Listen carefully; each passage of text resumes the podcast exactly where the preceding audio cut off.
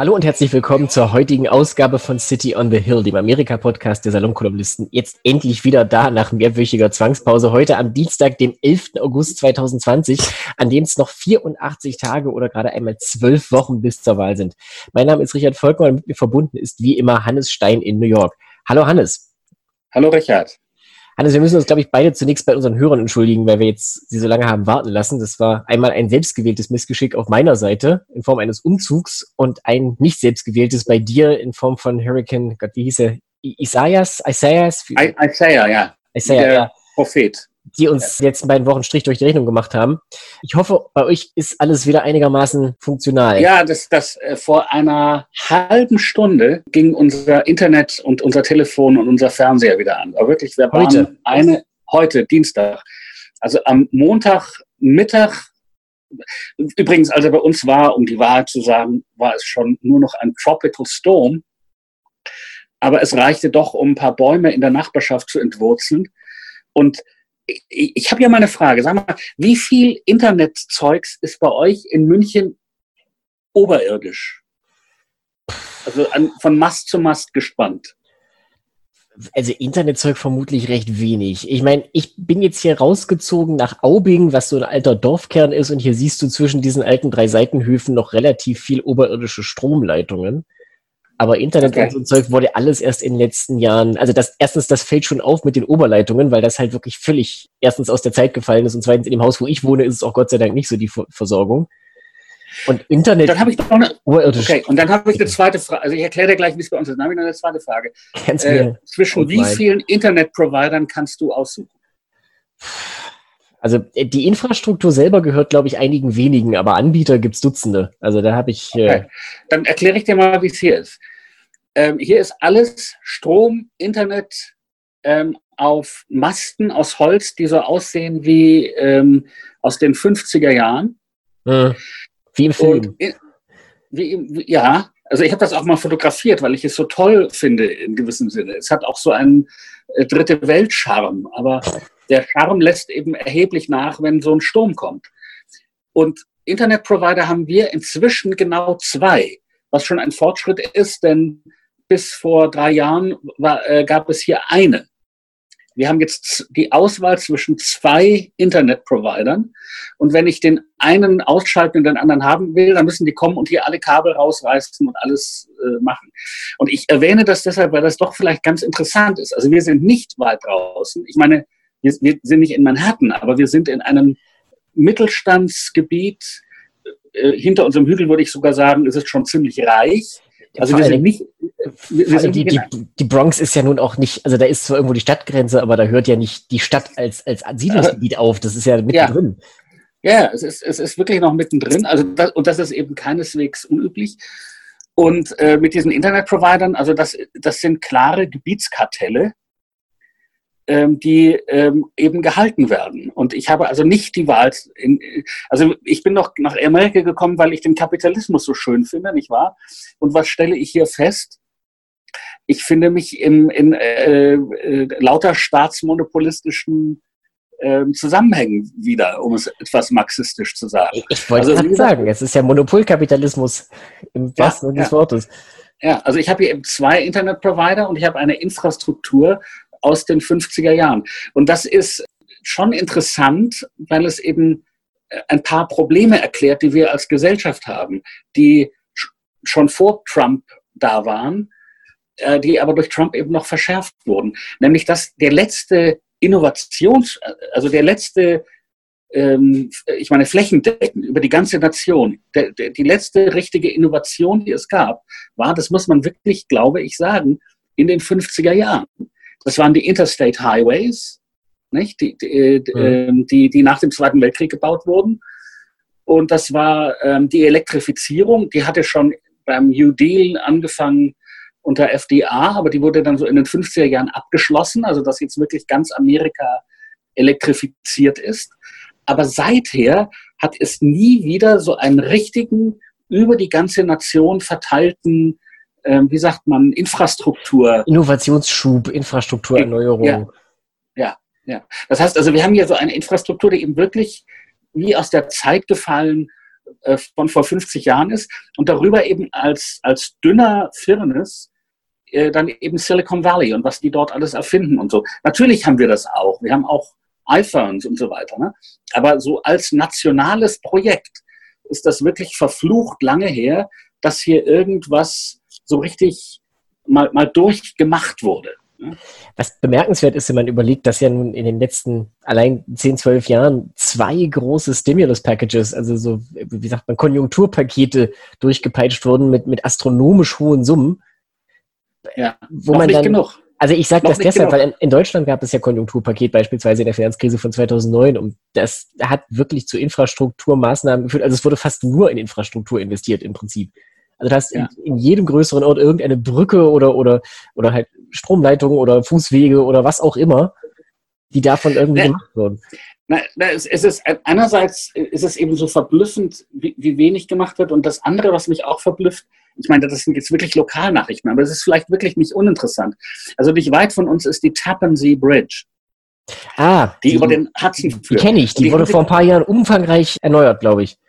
Sie, Sie, haben jetzt eine neue Brücke. Sie haben die alte ja, Brücke abgebaut und die neue Brücke. Aber das Irre ist eben, diese alte Brücke, die Sie da versenkt haben, die war auch nur so 50 Jahre alt und dann funktioniert die schon nicht mehr. Während die, ich meine, Entschuldigung, aber ich muss jetzt mal ein bisschen lokalpatriotisch werden, nicht wahr? Die Brooklyn Bridge, die ja, ja wie du weißt, vielleicht ein deutsches Projekt ist. Selbstverständlich. Ne? Ähm, der alte Röbling hat das gebaut die ist jetzt, ähm, wann ist, die ist irgendwann kurz nach dem Bürgerkrieg ja. eingeweiht worden. Ja. Also die ist auf jeden wir, Fall. Müssen ja nicht, wir müssen es ja nicht so genau sagen, aber es ist ungefähr so, so diese Zeit, wo der Eiffelturm gebaut wurde und so, ne? Und die hält. Ne? Und hält und hält und hält. ja. Naja, okay, also deswegen war ich eine äh, wirklich, also bei uns waren jetzt äh, sieben Tage, ja, sieben Tage lang. Von Montagmittag bis Dienstagmittag ähm, waren wir ohne Internet, ohne Telefon. Ich meine, wir haben uns dann Hotspots besorgt und so, aber es ist, ja, das ist schon nicht billig. Also, Abenteuerlich. Bezahlen am Ende. Äh, das macht aber halt dann auch so ein bisschen verständlich. Ich meine, das, das äh, hat man ja jeden Winter, diese Berichte von irgendwelchen also Schneestürmen halt im Mittleren Westen. Natürlich, wo man dann als Deutscher immer sagt, na ja, mein Gott, ja, das bisschen Schnee. Aber das ist natürlich leicht gesagt, wenn die ganzen Stromleitungen nicht oberirdisch ja. verlaufen, weil dann brechen die halt zusammen und dann hast du halt mal eine Woche lang ja. keinen Strom. Ja. ja. es, sind, es, sind, es sind zwei Sachen, muss man gerechterweise sagen. Das, eine ist, dass unsere Infrastruktur auf Deutsch gesagt im Arsch ist. Äh, aber das andere ist natürlich auch, wir haben ähm, also schon vor Klimawandel sehr extremes Wetter gehabt, aber das wird natürlich nicht besser. Ne? Mhm. Also mein Bruder wohnt in Minnesota, dort ist eben eingeschneit werden für eine Woche äh, ein relativ normales Ereignis und dafür hat man dann halt auch immer genug Essen im Haus zu haben. Und Gut, aber ich meine, Wetter, Wetter, im Mittleren Westen, also Winter im Mittleren Westen ist natürlich auch wirklich, also da ja. gehört viel Schnee natürlich schon dazu, ne? das sollte man ja. fairerweise sagen. Ja. Also Na, und, äh, und Hurricanes gehören bei uns eben auch irgendwie dazu, aber ich meine, das ist jetzt das zweite Mal, seit ich in New York angekommen bin, wo ich einen Hurricane erlebt habe, der in großem Umfang Infrastruktur ausknipst. Mhm. Und das ist schon beachtlich. Aber wenden wir uns doch. Ja, wenden wir uns angenehmeren zu. Themen zu. Heute ist ja. ein großer Freudentag. Heute hat nämlich, wie du weißt, hat Russland den ersten Coronavirus-Impfstoff zugelassen. Ist das ja. nicht toll? Ja, ja. Und äh, hat Putin nicht erklärt, er hat seine eigene Tochter eigenhändig geimpft oder irgend sowas? Ja, und das Tolle an diesem Impfstoff ist, wenn du dich geimpft hast und du hast noch was übrig, dann kannst du damit auch dein Auto betanken. Ich, das ist wirklich, Entschuldigung. Also ich bin da vielleicht ein bisschen zu zynisch. Also die FAZ schrieb von einem großen Menschenexperiment. Ich glaube, das ist ganz passend. In der zivilisierten ja. Welt dagegen gibt es noch keinen Impfstoff und das merkt man auch in Amerika so ein bisschen. Auch wenn das, ich habe das Gefühl, das Thema ist wieder so ein bisschen aus den, aus den Nachrichten verschwunden in den letzten, also nicht verschwunden, aber es ist nicht mehr der, das Aufmacherthema schlechthin, einfach weil es jetzt tatsächlich wieder ein bisschen naja, die, die, die, die, die, die, gab. Naja, es ist so, also wir sind jetzt ja nun wirklich die exzeptionelle Nation, also wir führen alle anderen an in Toten, äh, Verseuchten, ähm, äh, nicht fähig sein darauf zu äh, reagieren. Ähm, wir haben inzwischen immerhin 700.000 äh, Tests. Äh, allerdings sind die offenbar auch, die kommen also der, dem Ausbruch gar nicht mehr hinten, nach. Pro, pro Woche, äh, pro Monat? Oder ist eben so, dass wir über die Kurve gerade eben schon wieder runter sind. Aber es ist trotzdem wirklich abenteuerlich, sich mal die ganzen Statistiken vor Augen zu halten. Also auf Vox war das heute nochmal sehr schön grafisch aufbereitet. Wenn du eben vergleichst, wie es der EU geht und wie es uns geht, das ist Tag und Nacht. Und äh, äh, also ein Freund von mir sagte ja auch schon, er hätte einen wirklich guten Slogan für Joe Biden. Und der Slogan wäre ähm, Make America part of the first world again. Hm. Ja, das, äh, ich meine, da kann man jetzt drüber lachen, aber das ist natürlich in der Hinsicht, da gab es ja auch viele Artikel schon im Laufe dieses Frühjahrs und des Frühsommers zum Thema ähm, Amerika als Projektionsfläche hat zumindest während Corona insofern etwas ausgedient, als es ja erkenntlich oder ersichtlich mit dieser Situation nicht zurechtkommt. Ja, ja naja, es, es, ist, es ist zu einem sehr großen Teil, also ich meine, es ist nicht nur Trump, aber Trump ist im Zentrum des Problems, also ein Präsident, der eben äh, erst lügt, äh, äh, dann das Ganze nicht anwirft und so weiter, ist das, das ist, äh, wie sagt man das? Es macht das Problem schlimmer. Ja. Aber das Problem ist eben untergründig da. Und ich meine, wenn man sich klar macht, was wir, ich sage, wie, ich meine, ich bin ja nun wirklich amerikanischer Bürger, was, was wir als Nation schon mal gestemmt haben. Also ich meine, im, im Zweiten Weltkrieg gab es zum Beispiel so einen Moment. Den, den die spanische Grippe beendet hat, wie wir jetzt von Trump gelernt haben. Ja, wie, äh, unglaublich. Äh, ja, das ist jenseits auch von, also die Onion kommt ja nicht mehr hinterher. Nee, nee, wirklich. Also das ist, das ist, weißt du, deswegen hat ja damals House of Cards aus, aufgegeben, weil die Realität es einfach überholt hat und beim Onion ist es ja. eigentlich genau dasselbe. Entschuldigung. Ja. Also, also, im Zweiten, also im Zweiten Weltkrieg gab es ja einen Moment, wo es, wo die äh, Achsenmächte die Gummiproduktion der Welt in, in, in, ihren Händen hielten. Kontrollieren. Was sehr problematisch war, weil man, um einen Krieg zu führen, Reifen braucht. Und ja. Reifen bestanden, stehen aus Gummi. So, was hat Amerika getan? Amerika hat damals erstmal einfach flächendeckend durchgesetzt eine Geschwindigkeitsbegrenzung von 35 Meilen pro Stunde, damit die äh, äh, Reifen nicht zu so sehr abgesetzt, abgenutzt werden. Die zivilen Reifen länger halten. Ja, äh, äh, stell dir das heute mal vor. Also heute würden die sagen, nein, das machen wir nicht und unsere Freiheitsrechte und bla bla bla. Ne? Die würden mit Iren ins Kapitol von Michigan eindringen und Gretchen Whitmer dazu ja, bringen, ja, ja. das zurück. Und damals, und damals ganz selbstverständlich, wir sind Amerikaner, we are in this together, we are doing this.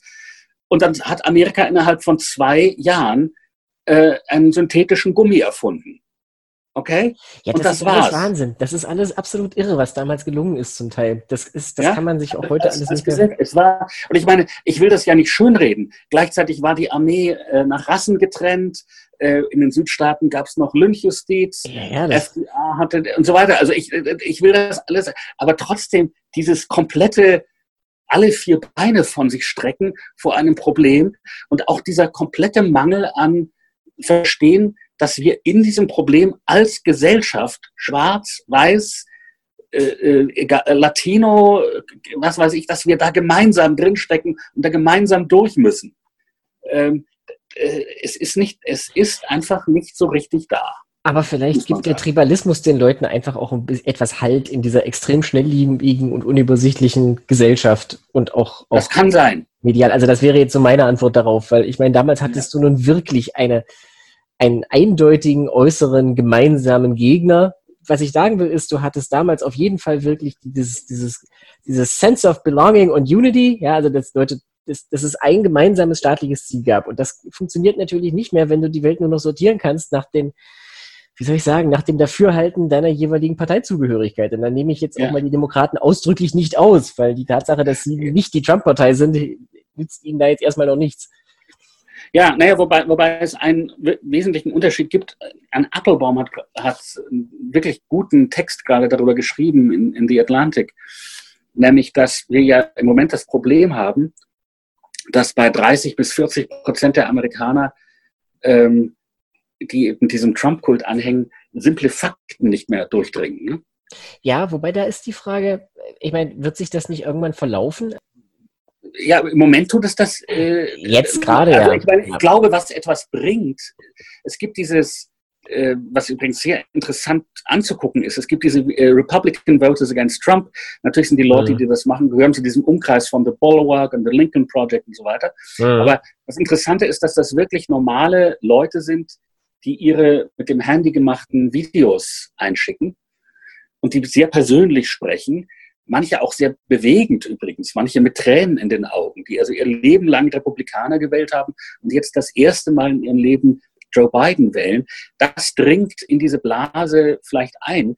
Aber das Interessante ist, also wenn, wenn du dich mal mit einem Trump-Wähler unterhalten hast, was ich habe natürlich. Mhm. Ich habe mit verschiedenen Trump-Wählern unterhalten. Also so Sachen, die, wie, die du und ich wissen. Also zum Beispiel, dass der in Helsinki ähm, das, äh, sich äh, gegen seine eigenen Geheimdienste gewandt und sich mit Putin öffentlich verbündet hat. Es ist nicht nur so, dass die das anders bewerten als du oder ich, das wissen sie nicht, weil das in ihrem Universum nicht vorkam. In ihrem Universum kam vor, dass die Clintons einen Ring von Kinderschändern unterhalten. Ja. Und nicht zu vergessen, dass der, der, der Server immer noch in der Ukraine liegt. In Wirklichkeit. Server, ja, ja. Also all, all, dieser, all dieser Verschwörungsquatsch. Aber das heißt eben, dass man sich nicht mehr auf eine Faktenbasis einigen kann. Und ihr in Deutschland habt doch den Vorteil, dass ähm, also dieses, äh, sagen wir mal, AfD-Universum, die dann eben ihre Nachrichten von diesem russischen RT und wie das heißt, äh, bekommen, Sputnik. das ist doch noch geringer bei euch. Das sind eben nicht 40 Prozent der Bevölkerung. Nee, das ist richtig. Und ich glaube, da gibt's auch äh, noch größere wechselseitige Bezugspunkte. Das hat aber natürlich auch mit dem Gesellschaftsmodell und mit dem Wahlsystem zu tun. Aber gut, da kommen wir jetzt ein bisschen vom Thema ab.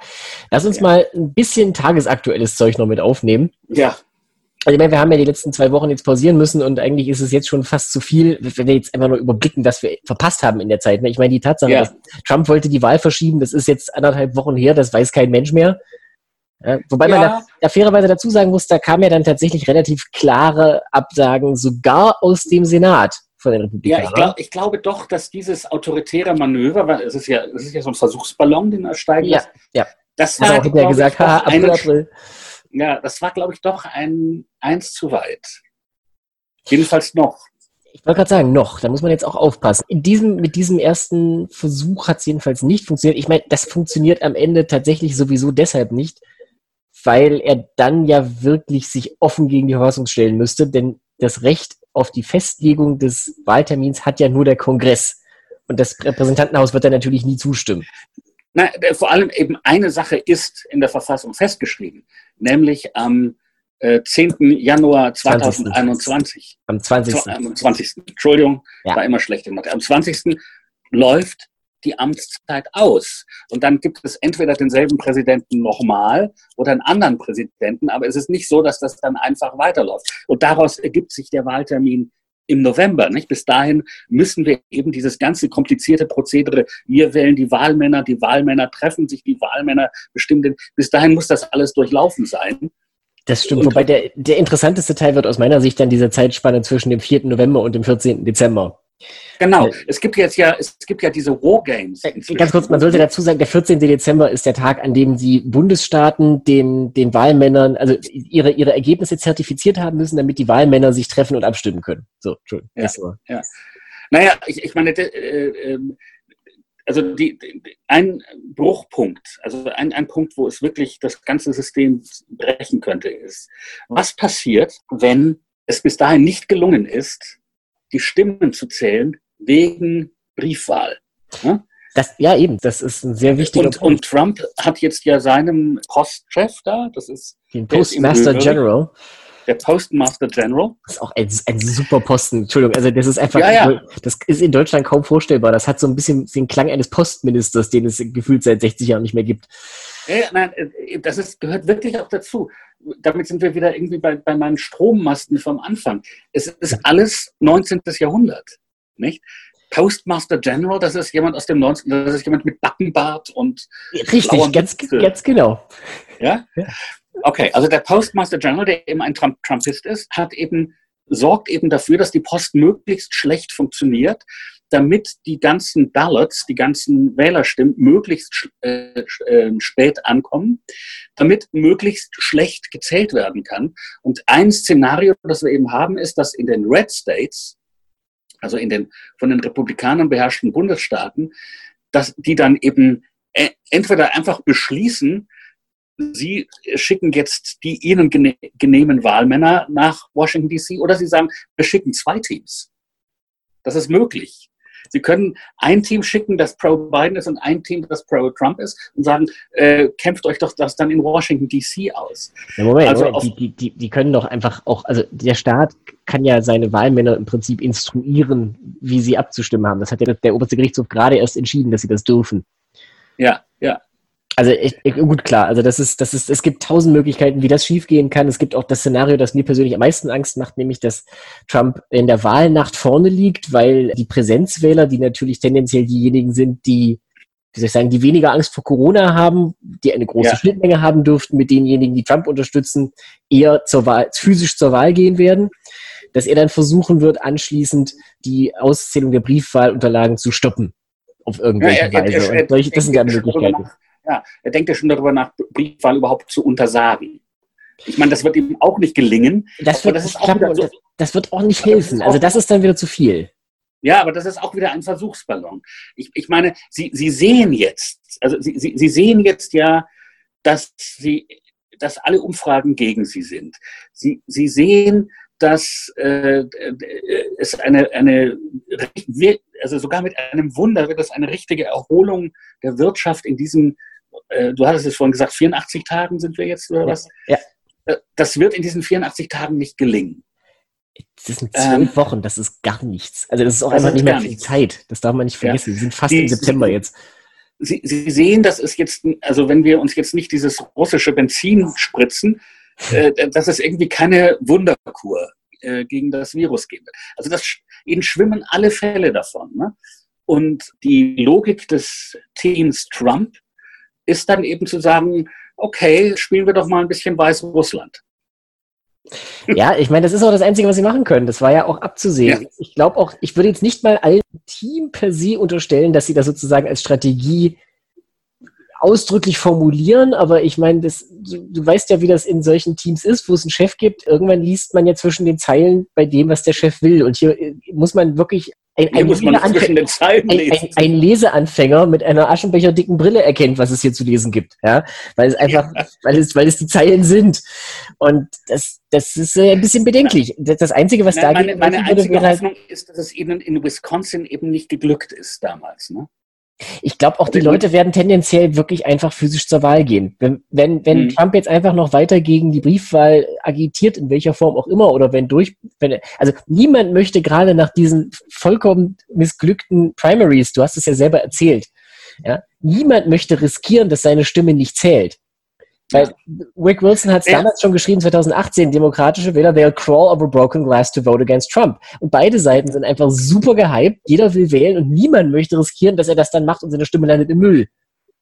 Ja. Weil, weil alle, ja, und, schon letztens, alle, alle, alle, die mindestens 30 Jahre alt sind, erinnern sich auch noch an die Sache in Florida und das waren praktisch Friedenszeiten, das war nichts mit Corona.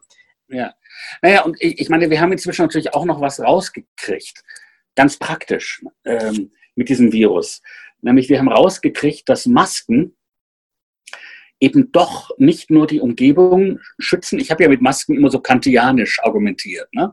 Ich trage eine Maske, um dich zu schützen. Aber wir kriegen inzwischen ja raus, dass die Maske auch den Träger schützt, weil sogar wenn du dir das Virus holst, du dir weniger Virus holst und damit wird dein Körper leichter fertig. Was ich damit sagen will ist, die Präsentwahl, also ich würde jetzt niemandem, der um Gottes Willen, der, der ähm, wirkliche gesundheitliche Probleme hat, dann raten zur Wahl zu gehen. Aber normale Leute, die mit einer Was Maske äh, zur Wahl gehen, riskieren, wie wir jetzt wissen, eben doch nicht gar so viel. Also Geringfügig weniger als sonst, ja. Ja, also ich äh, ähm, äh, rede jetzt mal nur von mir. Also ich verabscheue diesen Trump so sehr, dass, wenn es also so aussehen würde, als ob wir das in New York mit der Briefwahl nicht gebacken kriegen, ich würde mit einer Maske tatsächlich mich inzwischen auch in eine Schlange stellen und zur Wahl gehen. Ja.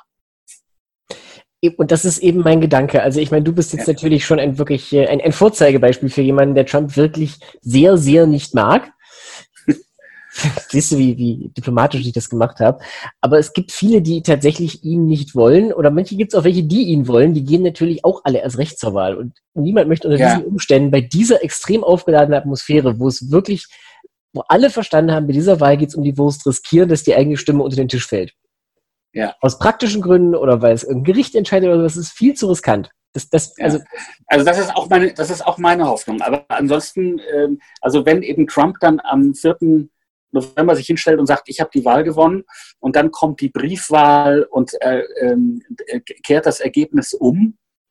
Was ähm, man natürlich nicht vergessen darf, dann, äh, die Briefwahlunterlagen werden ja häufig, die, die beginnen ja jetzt in einigen Staaten schon sehr bald. Also die Leute ja, dürfen ja, ja teilweise ab Richtig das wird natürlich dann auch schon peu à peu vorher ausgezählt, glaube ich. Also, oder? Muss ja. das versiegelt bleiben? Ich glaube nicht. Also, das kann ja Ich glaube nicht. Ich glaube, die zählen dann schon, ja. Das denke ich nicht. Weil das weiß ich aber nicht. Das ist eine interessante Frage. Das sollten wir mal rausfinden. Also, ich, ich persönlich glaube, das wird vorher schon mit angezählt und dann wäre es natürlich auch schwieriger, das unterm Deckel zu halten. Weil es ist jetzt nicht so, dass am 4. November morgens dann, weiß ich nicht, 20 Millionen Briefe aufgerissen werden, weil das wird natürlich dann Wochen dauern und niemals fertig werden. Na, um, um es, um, ich, ich glaube, man, man kann es auf Folgendes zuspitzen. Wenn das Ergebnis klar ist, ich meine, ich erfinde jetzt mal, ja, also wenn, ja. wenn Sie, sagen wir mal, wirklich Texas verlieren, ja, ja dann, dann ist, ist, ist der Drops gelutscht, ja. Dann ist der Drops gelutscht. Wenn das Ergebnis in irgendeinem Sinne knapp ist, äh, dann bewegen wir uns auf, auf ein Szenario zu, wo ich nicht genau weiß, wie das Endspiel ist. Ich, ich meine, um, um noch was Beruhigendes zu sagen, was ich inzwischen verstanden habe. Ja. Ab dem Moment, wo das Wahlmännerkollegium seine Stimme abgegeben hat und einen Sieger bestimmt hat, ja. Ja, äh, äh, ab dann wird es, also es gibt ja Leute, die sagen, dann wird Trump nicht das Weiße Haus verlassen. Das ist völlig wurscht. Wenn Trump dann sagt, also die sagen, Joe Biden hat gewonnen und Trump sagt, nein, I'm going to camp down here. Das ist auch, dann, ja, das ist kein Problem. Den ziehen sie notfalls am kleinen See raus. Also das ist egal. Ja, ganz genau. Also wenn wir an den Punkt kommen, dann ist, glaube ich, wirklich das, das Gröbste auch an Unsicherheiten geschafft.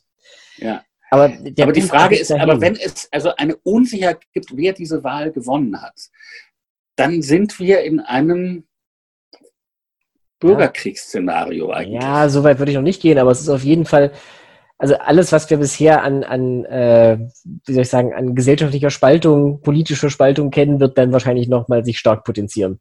Davon kann man ausgehen. Ja, Und ich ja, möchte noch was, ich möchte noch was sagen an dieser Stelle. Ich, ich prophezeie das jetzt schon. Unabhängig davon, wie das Ergebnis ist, wir werden aus Florida am Anfang kein vernünftiges Ergebnis haben. Es wird auf jeden Fall lange Gerichtsprozesse geben. Mindestens bis Ende November. Ja. I'm, I'm on the record with this. Ich wollte das nur gleich gesagt okay. haben. So, Entschuldigung. Okay. okay, ja, kann, kann gut sein. Kann gut sein. Ja, was hältst du denn von Trumps wunderbare Idee, seine Nomination, also wie sagt man das auf Deutsch? Das ist ja kein Deutsch, seinen, ähm, dass, dass er, dass er die Kandidatur die übernimmt. Die Acceptance Speech, ja, die. Ja, ähm, dass er die in Gettysburg halten will. Was hältst du von dieser schönen Idee? Also, ich, ich sag mal so, ich, ist es ja technisch nicht verboten für ihn. Ja, also. und ich persönlich kann ich, ich finde die Idee nicht per se verwerflich, dass ein Präsident sich in, versucht, in diese Tradition zu stellen. Ja, aber, aber, aber ein Präsident, der vorher dauernd gesagt hat, und ich will, dass weiterhin Militärbasen nach konföderierten Arschlöchern heißen. Ja, der, und ich bin dafür, dass die ganzen Statuen von Robert E. Lee und diesen ganzen anderen Ku Klux Klan-Helden stehen bleiben. Äh, der will dann ausgerechnet nach Gettysburg. Ich bin ja. Sollen wir ihm mal Sollen wir ihm mal verraten, wer dort gewonnen hat? Du hast ja, du hast ja jetzt bei mir das Aber schon so ein bisschen rausgehört wahrscheinlich. Also ich finde die Idee nicht per se verwerflich. Es ist zwar ein bisschen Grauzone, aber an sich in Ordnung. Wenn Trump das macht, ist es halt eine Travestie, wie alles, was Trump macht. Äh, nicht, nicht zuletzt, also lass wir mal die Schlacht jetzt als solche außen vor. Da hast du schon alles das Richtige dazu gesagt. Was mit Gettysburg ja verknüpft ist, außer der Schlacht, ist diese Rede von Lincoln, die ja. wahrscheinlich wirklich das, eines der brillantesten Stücke Rhetorik ist, die jemals auf diesem amerikanischen Kontinent ersonnen wurden. Ja, nicht nur, nicht nur auf dem amerikanischen Kontinent. Das gehört in die Reihe der großen Reden mit Perikles und äh, um, was man mehr. Ja, ja, sonst okay. noch nennen kann. Umso mehr. das auf der einen Seite und auf der anderen Seite Donald Trump. Ja. Also das, verstehst du, das, da ist das Wort Travestie einfach nicht genug. Das ist eine Verhöhnung der, der demokratischen Ideale, der Opfer der Schlacht und von Präsident Lincoln. Ja, der alle drei auf einmal. Ja, alle drei in einem Ei. Und das ist äh, vor dem Hintergrund, von allen Dingen, die dieses Jahr passieren, die, die sich in der rechtlichen Grauzone bewegen, von ihm muss ich sagen, hier wirklich Schwamm drüber. Es ist einfach halt, es ist geschmacklos und unpassend und insofern completely on message, on brand. Aber ja. äh, es, man, man merkt schon, man ist halt so ein bisschen ermüdet, was, was sowas ich war, Ich war übrigens natürlich dort in Gettysburg. Ja. Und habe dort das erste Mal verstanden, ich will nicht die ganze Schlacht erklären. Ich habe dort das erste Mal verstanden, was das bedeutet hat. Ich meine, die Schlacht war ja unentschieden bis zum 3. Juli, wo sie eben die, die, die Südstaatler versucht haben, diesen, diesen Hügel zu stürmen. Und äh, das war eben der Moment, wo die Unionssoldaten dann gewonnen haben. Und am 4. Juli war Regen. Das Schlachtfeld war natürlich übersät von Toten und von toten Pferden, die gestunken haben. Mhm. Und da, der Regen hat diese, es waren sehr flache Gräber, hat diese flachen Gräber aufgemacht. Ne? Der hat die Erde dort weggespült. Das muss also abenteuerlich gewesen sein. Und das Interessante, wenn du heute in Gettysburg bist, ist, in allen Andenkenläden rund, also es gibt ja eben diese Stadt Gettysburg, das sind lauter Andenkenläden. In allen Andenkenläden kannst du nur konföderierten Kitsch kaufen. Also als hätten eben wirklich die Konföderierten diese Schlacht und diesen Krieg gewonnen. Aber sie haben nicht gewonnen, verdammt nochmal. Ja, ja, das ist richtig. Also ich, ich weiß auch nicht, was ich davon halten soll. Es ist einfach, wie gesagt, es ist, es ist geschmacklos, es ist unpassend. Ich, ich wie bei vielen Dingen in diesem Wahlkampf und bei Trumps Präsidentschaft allgemein ist es sowas Augen zu und hoffen, dass es bald vorbei ist.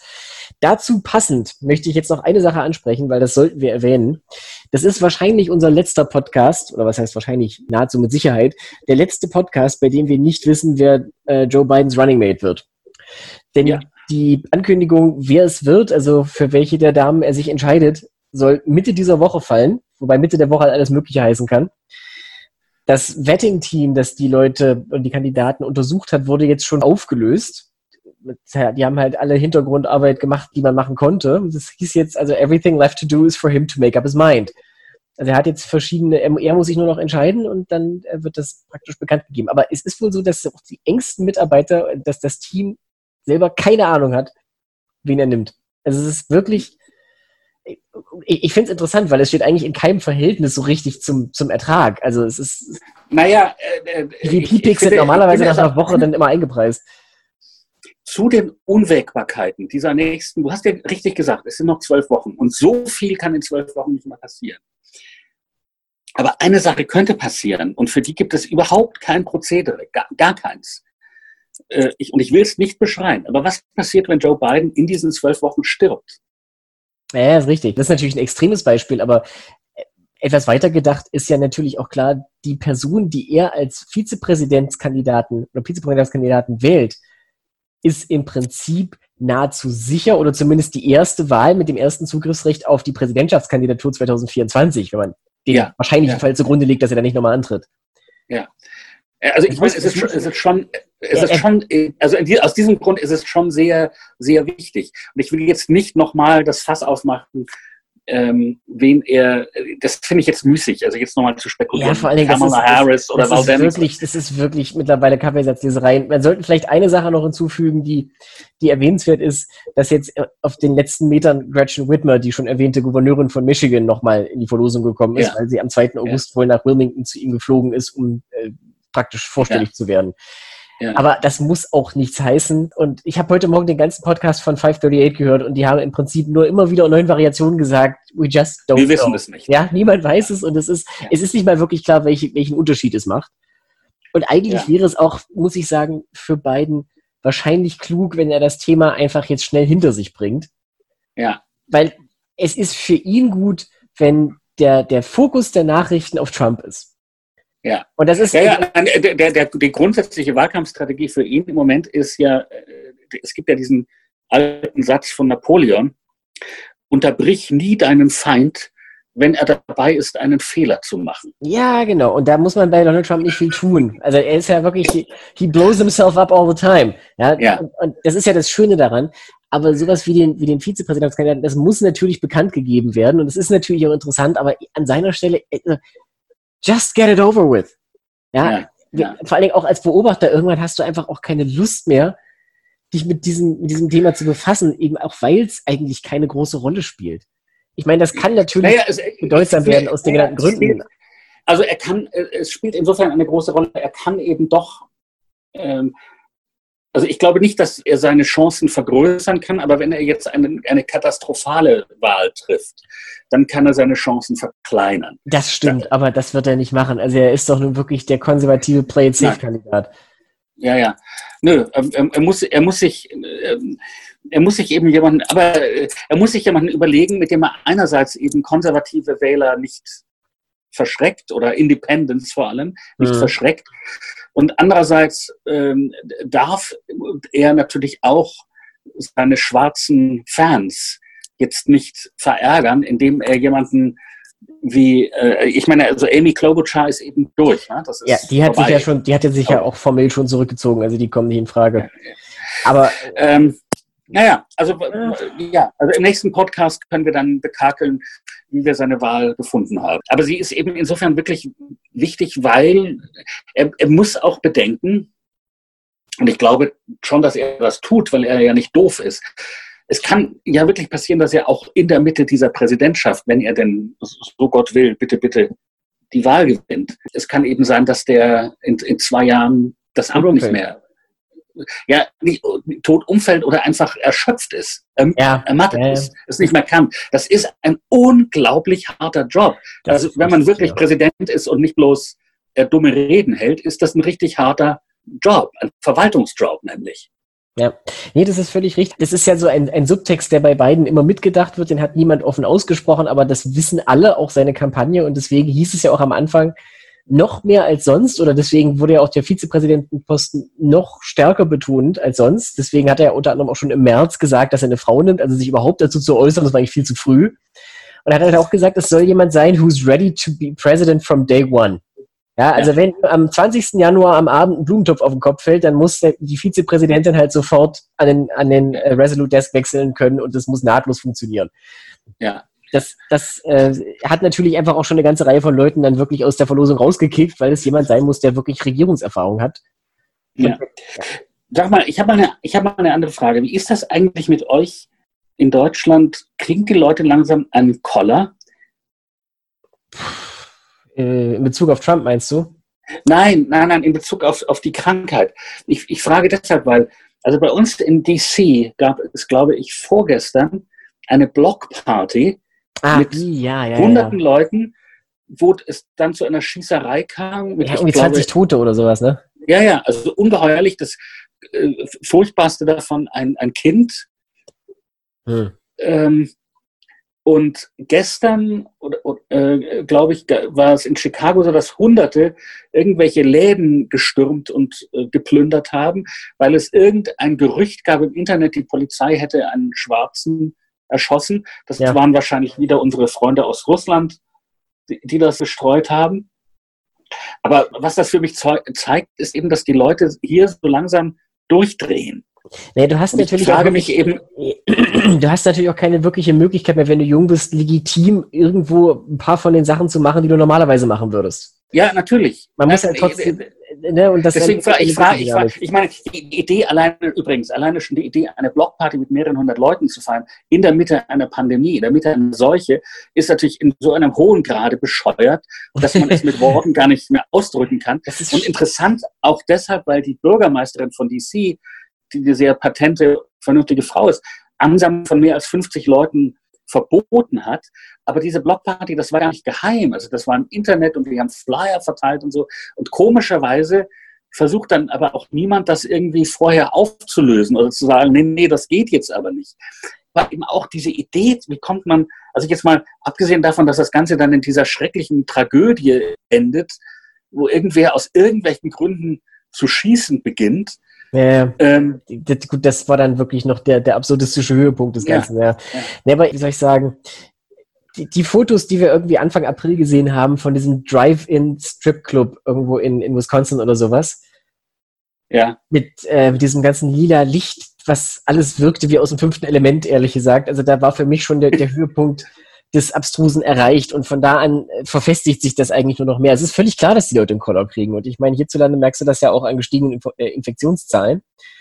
Da sind wir ja. noch weit von eurem Niveau entfernt, aber für hiesige Verhältnisse ist das eine sehr beunruhigende Entwicklung. Ja. ja. Meine Sorge ist, ich meine, die Leute, die Leute haben das Gefühl, glaube ich, ähm, das geht jetzt lang genug und man kann ja nicht ewig mit allem zurückstecken und so weiter und so weiter, was alles menschliche Empfindungen sind und irgendwie kann man das momentan ja noch alles etwas eindämmen. Aber was machen wir ja im Herbst? Ja. Das, da, da möchte ich wirklich momentan nicht dran denken. Naja, das Einzige, was mir da wieder Hoffnung gibt, also wir kommen ja doch auf immer mehr Tricks, äh, was man mit den Leuten in der Intensivstation tun kann. Also äh, gestern las ich über eine Laserbehandlung, die sie jetzt versuchen. Heute las ich über einen ganz simplen Trick, äh, die Leute äh, abzukühlen, also die Körpertemperatur zu senken und so.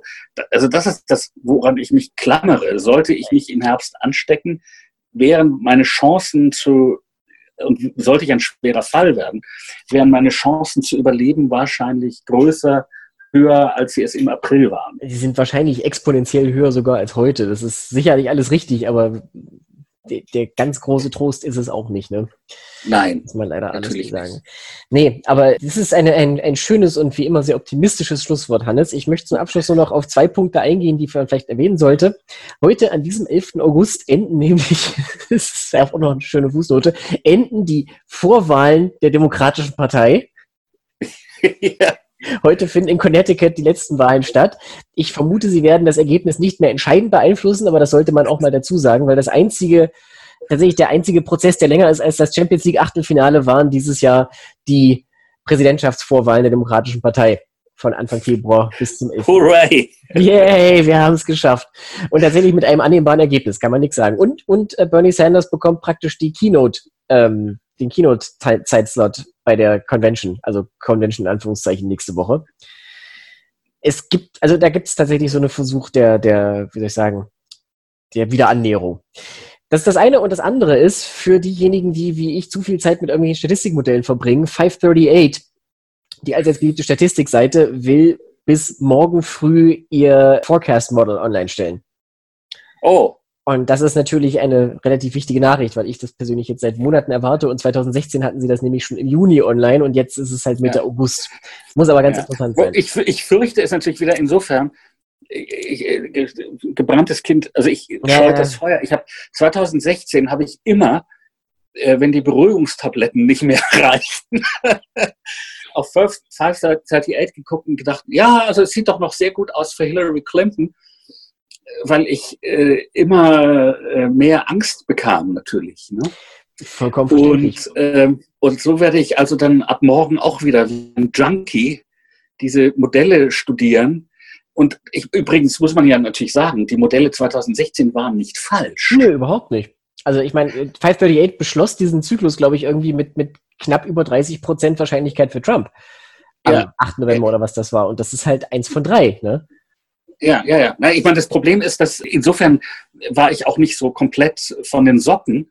Ich war entsetzt, aber eben nicht so komplett überrascht. Ja, ja, weil nee, das Einzige in Mathe, wo ich gut war, wirklich gut war, waren Wahrscheinlichkeitsrechnungen. Ja, dann. Was ich noch empfehlen kann, abschließend zu diesem Punkt, äh, auch für Leute, die sich wie ich dann gerne an diesen Prozentzahlen aufhängen, auf 270towin.com, also 270 towin.com. Also das ist auch so eine Seite, wo man ein bisschen rumspielen kann an der Amerika-Karte und wo man auch die Umfragen sieht, allerdings nicht gewichtet, insofern so eine Sache. Gibt es eine sehr schöne Funktion, nämlich Presidential Simulation. Da kannst du einfach mal basierend auf allen Umfragen das durchlaufen lassen und diese Zahlen kommen dann, wenn du das ein paar Mal mach, machst, tatsächlich ziemlich nah an diese Durchschnittswahrscheinlichkeitswerte ran, die man anderswo zum Beispiel beim Economist jetzt schon sieht. Und da kriegst du dann auch Gefühl dafür, wie es sei, also was das heißt, wenn Trump irgendwie 11 Prozent hat, weil natürlich bei 20 Durchgängen er dann halt zwei oder drei von diesen Simulationen gewinnt. Ja, und zwar teilweise auch mit, mit überwältigenden Mehrheiten. Das ist natürlich dann sind Ausreißer, aber das kommt schon vor. Und äh, wie soll ich sagen, das, das ist, bringt ein bisschen Erdung, weil they're all equally likely am Ende. Ne? Gut, damit würde ich sagen, beschließen wir jetzt mal diesen Rundumschlag. Oder wolltest du noch was Wichtiges sagen? Nein, nur, dass du mich jetzt wieder komplett depressiv gestimmt hast. So soll es doch sein, Hannes. Dann danke ich dir für das schöne Gespräch und danke allen fürs Zuhören. Wir hören uns nächste Woche. Bis dahin, schöne Woche, bleiben Sie uns treu.